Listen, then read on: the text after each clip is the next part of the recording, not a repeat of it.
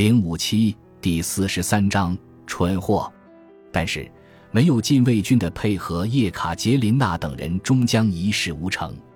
格里高利奥洛夫刚好被任命为禁卫军炮队的军需官，可接触到大量资金的他，趁职务之便，动用军饷购置甜酒，将酒分发给战友们。截至六月末，奥洛夫五兄弟已经争取到了五十位军官的支持，他们相信成千上万的将士都会支持他们。军官中最狂热的一位是普列奥布拉人斯基禁卫团的帕塞克上尉。当彼得在奥拉宁巴姆宫准备迎战丹麦的时候，几位反叛者也在谋划着一场政变。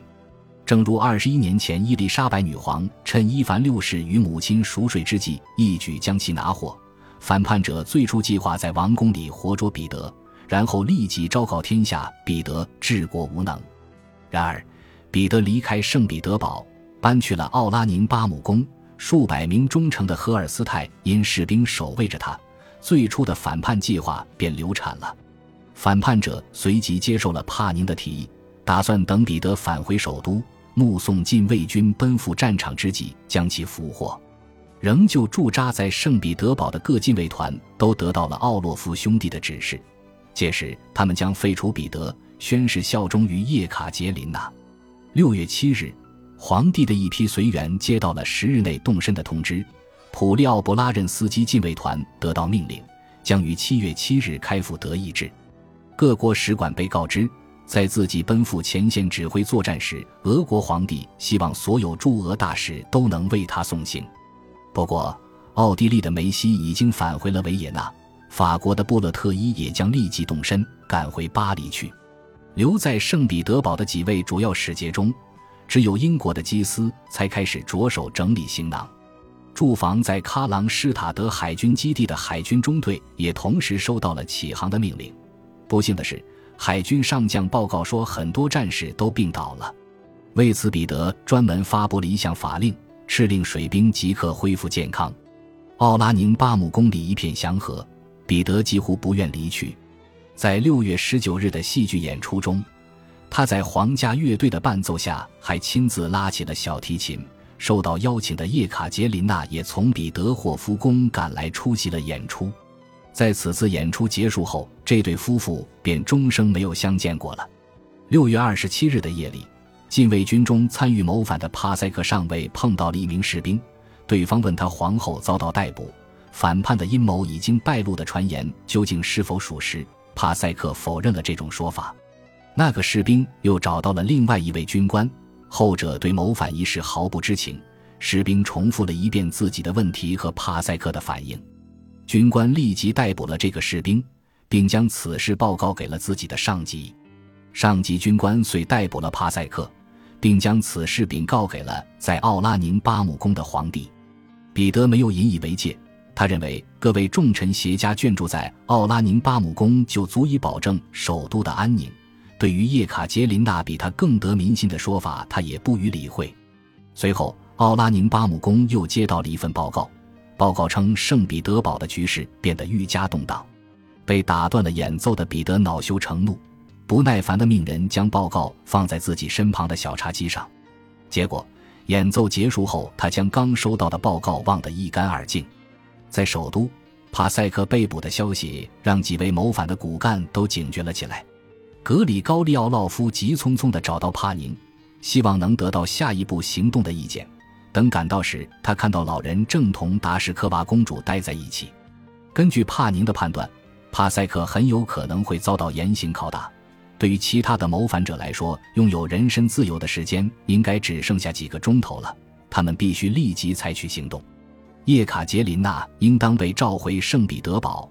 赶在被逮捕之前宣布称帝并罢黜彼得，为此，帕宁、达什科娃与格里高利一致认为，格里高利的弟弟阿列克谢应尽快赶到彼得霍夫宫护送叶卡捷琳娜返程。奥洛夫家的其余几位兄弟将在禁卫军中散布消息，提醒将士们皇后性命攸关，让各军团做好准备以支持皇后。格里高利自己则赶往基里洛拉祖莫夫斯基伯爵指挥的伊兹麦洛夫斯基军团。该军团就驻军在圣彼得堡西郊通往彼得霍夫宫与奥拉宁巴姆宫的必经之路上，在被护送回城的途中，叶卡捷琳娜将首先与该兵团碰面。阿列克谢奥洛夫也赶来参加了碰头会。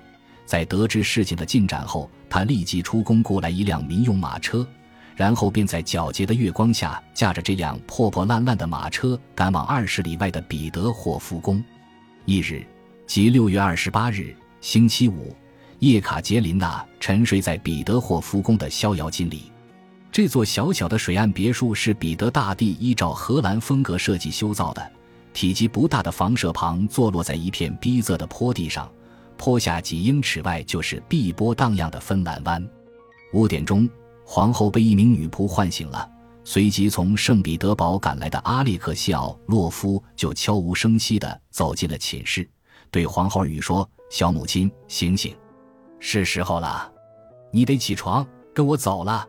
现在已经万事俱备了。”惊诧中，叶卡捷琳娜在床上坐起身，问道：“什么意思？”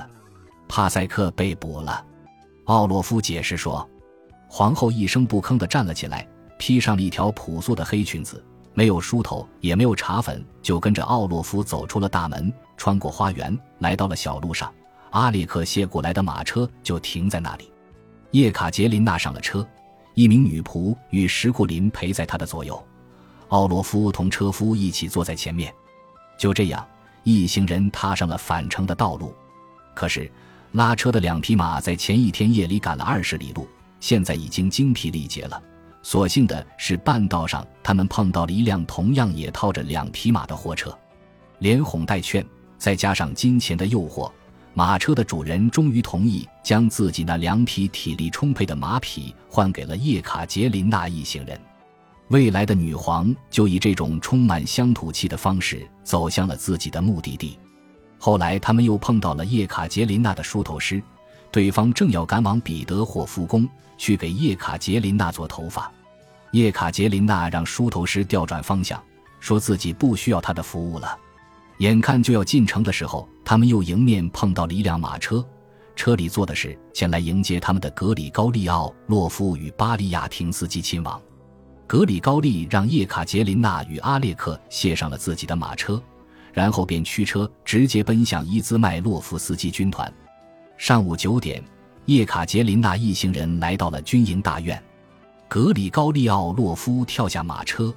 跑去向战友们通报叶卡捷琳娜的到来。一名少年鼓手跌跌撞撞地跑了出来，身后跟着十几名战友，有的人打着赤膊，另一些人忙着往身上挂肩带。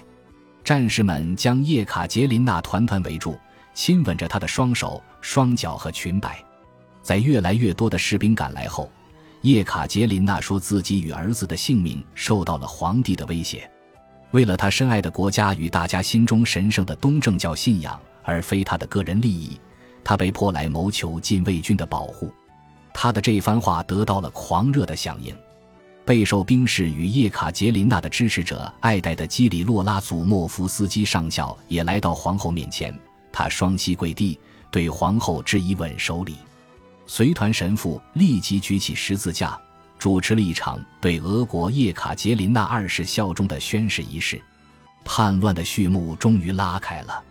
拉祖莫夫斯基手持出鞘的军刀，率领伊兹麦洛夫斯基军团将叶卡捷琳娜又护送至驻扎在附近的谢缅诺夫斯基禁卫团。军团官兵冲到叶卡捷琳娜跟前，宣誓要效忠于他。叶卡捷琳娜决定立即进城。军团神父与其他几位神父走在队伍的最前方，欢呼雀跃的禁卫军战士跟在后面。队伍朝着坐落在涅瓦大道的喀山圣母大教堂进发了。在奥洛夫兄弟与拉祖莫夫斯基的护卫下，叶卡捷琳娜站在了圣帐前。诺夫哥罗德大主教庄严地宣布，叶卡捷琳娜继承帝位，成为叶卡捷琳娜二世。他的儿子保罗彼得罗维奇成为皇太子。教堂的钟声响彻全城，在民众的欢呼声和簇拥下，女皇沿着涅瓦大道走向了东宫。就在这时，队伍碰到了障碍，高级禁卫军普利奥布拉人斯基团动摇了，军团里的绝大多数士兵都倾向于叶卡捷琳娜，但是，一些先前已经宣誓效忠于皇帝彼得的军官却有些犹豫。争执一番后，战士们抢走了军官的刀剑、火枪，扯掉他们身上拘谨的普鲁士军装，把能找到的深绿色夹克制服全都穿上了。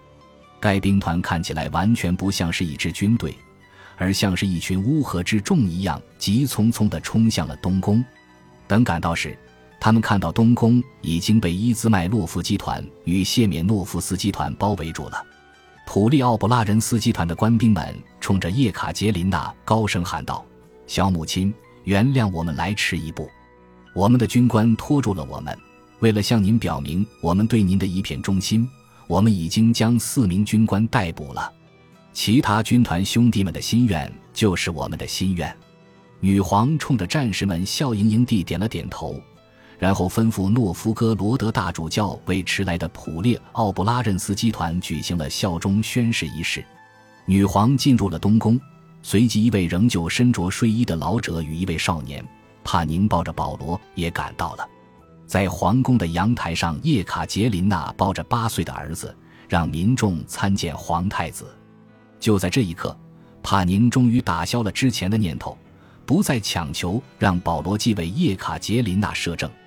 现在，叶卡捷琳娜已经被施以图高礼，成为一国之君。这时，另一位姗姗来迟的人物也加入到了欢庆的人群中。当天上午，达什科娃一直待在家中。在得知叶卡捷琳娜已经班师回朝后，他便立即加入了女英雄的队伍。可是，涅瓦大街已经被围得水泄不通，达什科娃不得不丢下自己的马车。在人群中左冲右突一阵后，才来到皇宫广场。在皇宫里，她丈夫所属禁卫团的官兵们认出了达什科娃，他们将瘦小的她高高举过头顶，一个接一个地把她送到了拉斯泰利修造的富丽堂皇的大理石楼梯——约旦大阶梯。被放在叶卡捷琳娜的脚下后，她高喊道：“感谢上苍！”议会议员与圣议会的各位主教已经等在皇宫里。要向刚刚继位的女皇表示祝贺，并聆听她以一国之君的身份首次发布的声明。声明宣布，在国家与东正教信仰岌岌可危之时，忠诚的臣民们已清楚地表达出了自己的意愿。现在，在天意的护佑下，由于一心想要让俄国摆脱对外国势力可耻的依赖，叶卡捷琳娜不得不向臣民做出让步，登上皇位。本集播放完毕，感谢您的收听，喜欢请订阅加关注，主页有更多精彩内容。